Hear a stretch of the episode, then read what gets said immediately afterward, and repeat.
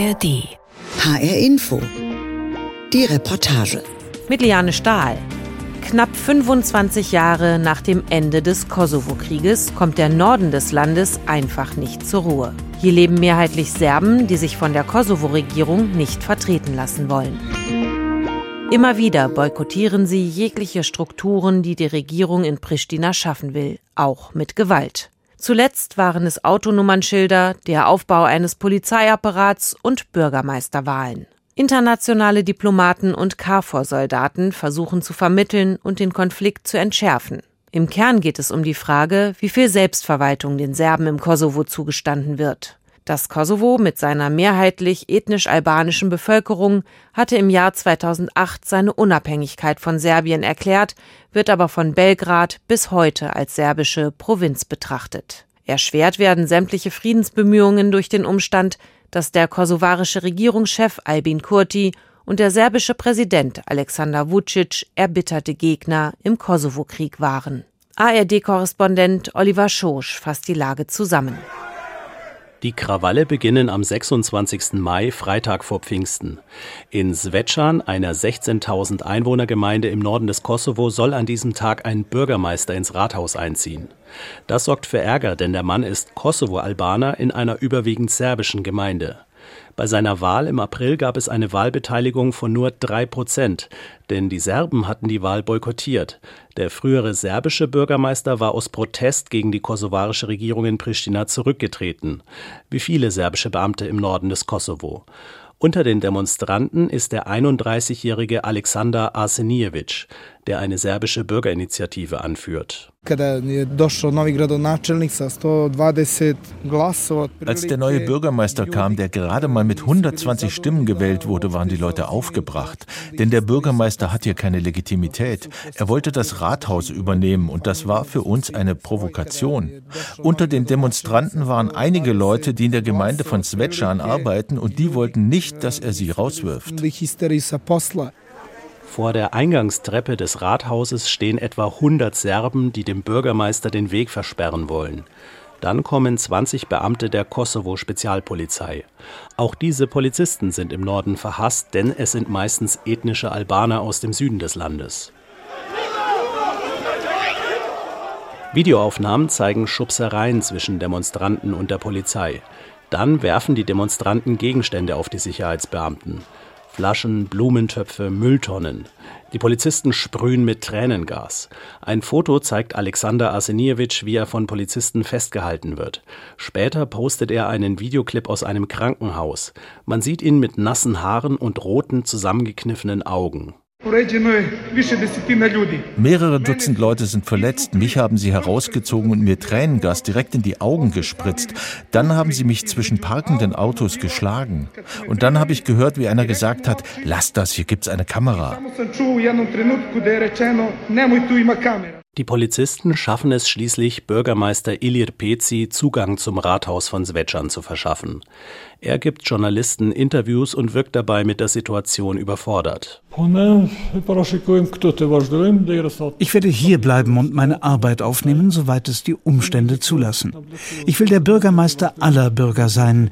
Ich bekomme Unterstützung von der kosovarischen Regierung in Pristina und brauche da sicherlich noch mehr. Wir werden sehen, inwieweit sie uns unterstützen werden. Die Lage beruhigt sich kurzzeitig. Alexander Arsenijevic postet in den folgenden Tagen Facebook-Videos, wie er durch Svečan läuft, vorbei an Polizisten und gepanzerten Fahrzeugen. Der 31-Jährige sieht aus wie ein konservativer Jungpolitiker. Kurze zur Seite gegelte Haare, modische Brille mit dickem Rahmen, weinroter Anzug und blaue Krawatte. In einem Clip läuft Arsenijevic zum Eingang des Rathauses von Svečan und diskutiert dort mit albanischen Polizisten. Arsenijevic regt sich auf, dass sie die serbische Flagge vom Rathaus entfernt hätten. Er hat selber eine mitgebracht und einen Zettel.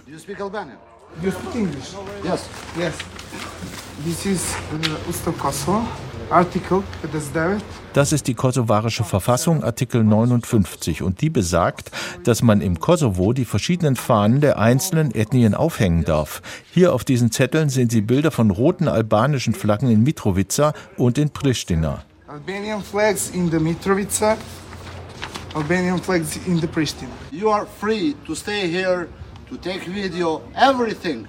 Just do not approach there. Die Polizisten haben weder Lust auf diese Diskussion noch wollen sie die serbische Fahne aufhängen. Ein Beamter packt Arsenijevic am Arm und führt ihn auf die andere Straßenseite. Der Aktivist Alexander Arsenijevic ist einer von geschätzt rund 100.000 Serben im Kosovo. Im gesamten Land sind die Serben eine Minderheit von etwa 5 Prozent. Rund 90 Prozent der Bevölkerung sind ethnische Albaner.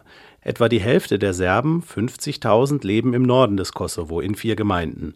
Dort sind sie klar die Mehrheit und vor allem dort gibt es immer wieder Ärger. Es geht um einen ethnischen Konflikt mit einer langen Vorgeschichte. Zu Jugoslawien-Zeiten hatte der Kosovo anders als zum Beispiel Kroatien nicht den Status einer jugoslawischen Republik.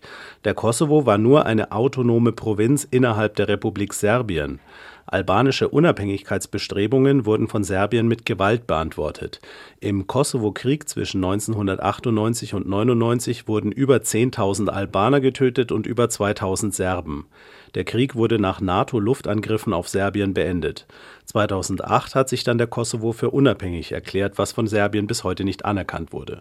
Seitdem leben die übrig gebliebenen Kosovo-Serben nicht mehr in einer Provinz ihres Mutterlandes, sondern sie sind eine Minderheit im albanisch dominierten Kosovo. Das Gefühl einer kosovarischen Identität hat es nie gegeben, sagt Miodrag Milicevic von der kosovo-serbischen Menschenrechtsorganisation Aktiv in Nordmitrovica.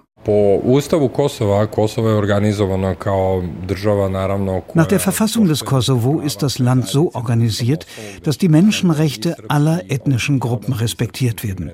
In der Realität sieht es aber ganz anders aus. Wir kämpfen für den Gebrauch der serbischen Sprache und für Beschäftigungsquoten im öffentlichen Dienst. Wir haben Probleme, wenn es um Eigentum geht, um Sozial- oder Krankenversicherungen. Die albanische Mehrheitsgesellschaft lässt die Serben außen vor. Wir sind eine gespaltene Gesellschaft. Nenad Radosavljevic ist ein Serbe im Nordkosovo, der da etwas anders tickt, deutlich selbstkritischer. Er ist Rentner und lebt in Leposavic, der nördlichsten Nachbargemeinde von Zvečan. Radosavljevic war hier selbst mal Bürgermeister, Anfang der 2000er Jahre. Jetzt betreibt er einen Belgrad-kritischen Lokalfernsehsender in Leposavic. Radosavljevic sieht die Verantwortung für die jüngsten Eskalationen im Nordkosovo vor allem beim serbischen Präsidenten Aleksandar Vučić.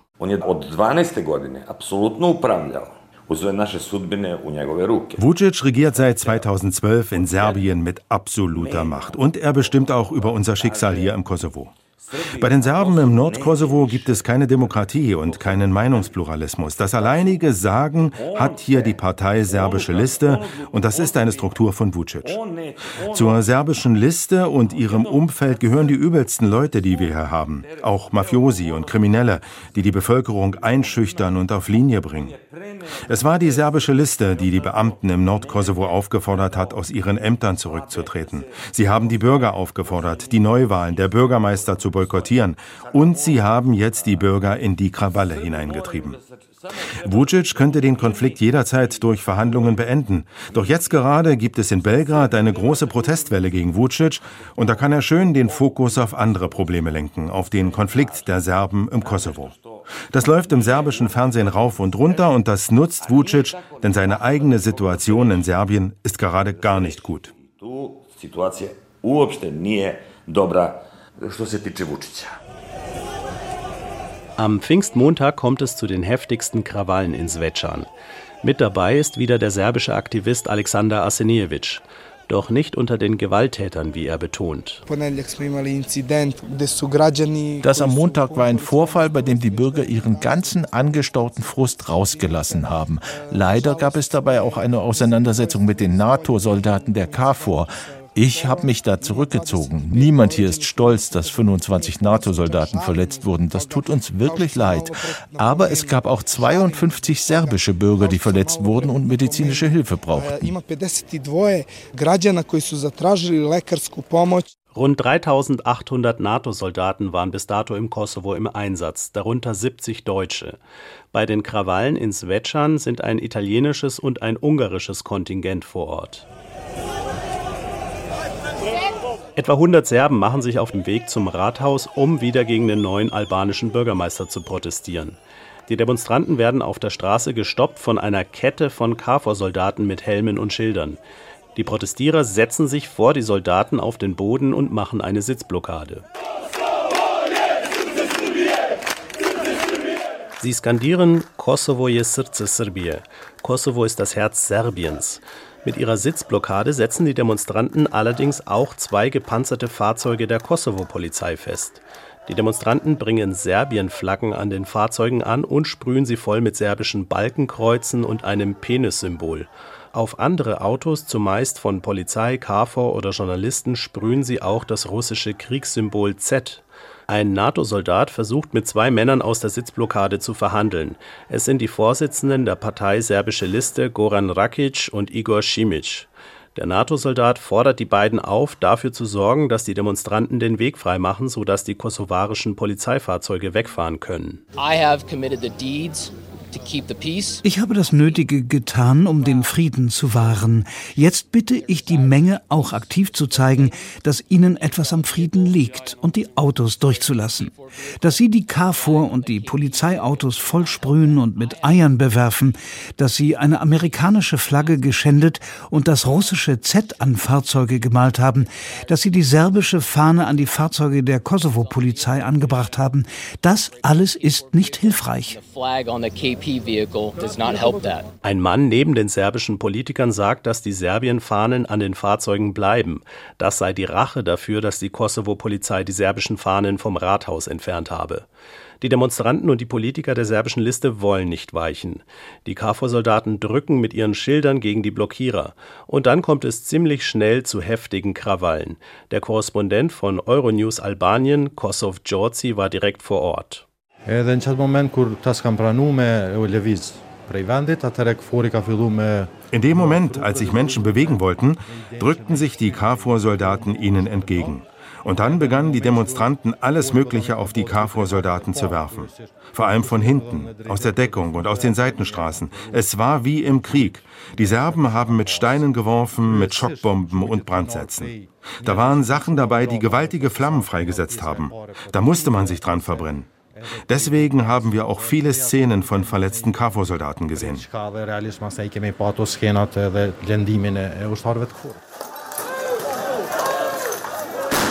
Die Videoclips der Ausschreitungen sind schockierend. Ein bulliger Typ und ein älterer Rentner schlagen mit Stöcken auf die Schutzschilder der NATO-Soldaten ein. Auch von Schüssen wird berichtet.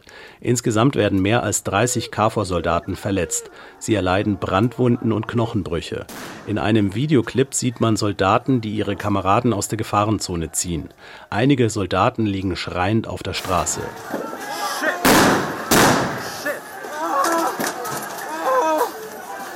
Auch Journalisten wurden zur Zielscheibe, erzählt der Euronews-Korrespondent Kosov Djordzi. Er musste sich mit 40 Journalistenkollegen in einem Café verstecken, um nicht selbst verletzt zu werden.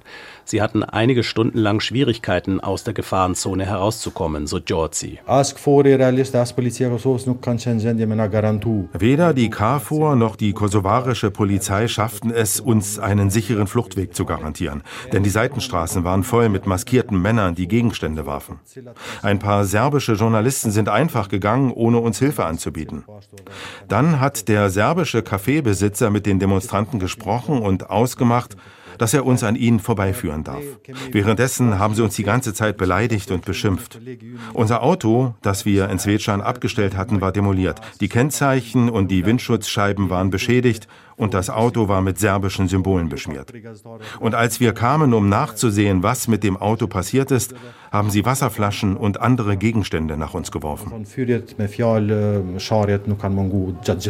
NATO-Generalsekretär Jens Stoltenberg zeigte sich sehr verärgert über die 30 verletzten KFOR-Soldaten. Er reagierte auf einer Pressekonferenz mit deutlichen Worten. This is totally unacceptable, unprovoked violence against uh, uh, peacekeepers from NATO with a clear UN mandate. Das ist absolut inakzeptabel. Es ist provozierte Gewalt gegen die NATO-Friedenstruppen, die ein klares UN-Mandat haben. Wir haben nun eine erste Aufstockung der Truppen beschlossen um 700 Soldaten und die sind schon unterwegs. Das heißt aber nicht, dass wir aufgeben, eine politische Lösung zu finden. Unsere Forderung an Belgrad und Pristina ist, dass sie sich wieder engagieren beim EU-geführten Dialog. Das ist der einzige Weg zum Frieden. Doch der serbische Präsident Alexander Vucic und der kosovarische Premier Albin Kurti hatten zunächst anderes im Sinne, als wieder zum EU-geführten Dialog zurückzukehren. Sie beschuldigten sich gegenseitig für die Eskalation. Der kosovo-albanische Regierungschef Kurti sprach von faschistischer serbischer Gewalt im Nordkosovo und die sei von der Belgrad-treuen Partei Serbische Liste orchestriert worden. Dabei sei es ein völlig normaler Vorgang, die neuen Bürgermeister in die vier Rathäuser im Norden des Kosovo zu schicken, so Kurti. Legality and constitutionality Legalität und Verfassungsmäßigkeit müssen hergestellt sein. Natürlich hatten die neu gewählten albanischen Bürgermeister keine Legitimität unter der Bevölkerung, aber sie sind nun mal die Bürgermeister. Und ihre Wahl wurde von internationaler Seite als korrekt anerkannt. Und dann sind diese Bürgermeister in Gemeindehäuser eingezogen, die Eigentum unseres Staates Kosovo sind. Diese Gebäude waren leer, weil die serbische Liste dort ausgezogen ist. Die serbische Liste dominiert im Norden alles, weil die Belgrader Regierung keine Opposition in den serbischen Gemeinden im Kosovo zulässt. Diese Partei hat dann gewalttätige Mobs organisiert, die sowohl unsere Polizei als auch die NATO-Soldaten angegriffen hat. And uh, attacked both our policemen and uh, NATO soldiers. Die USA, der traditionelle Partner des Kosovo, sahen das ein wenig anders und reagierten überraschend hart gegenüber der kosovarischen Regierung. Der US-Botschafter im Kosovo, Jeffrey Hovenier, gab Kurti die Schuld an den Ausschreitungen, denn man habe ihn gebeten, die albanischen Bürgermeister nicht in die serbischen Gemeinden zu schicken. Dadurch würde er weiter Öl ins Feuer gießen. Hovenier kündigte Konsequenzen der Amerikaner an. To cancel Kosovo's participation Kosovos Teilnahme an der NATO-Militärübung Defender Europe 2023 wurde gecancelt und wir denken noch über andere Möglichkeiten nach. Wir hatten Premierminister Kurti direkt gebeten, Schritte zu unternehmen, um die Situation im Nordkosovo zu deeskalieren. Er ist nicht darauf eingegangen.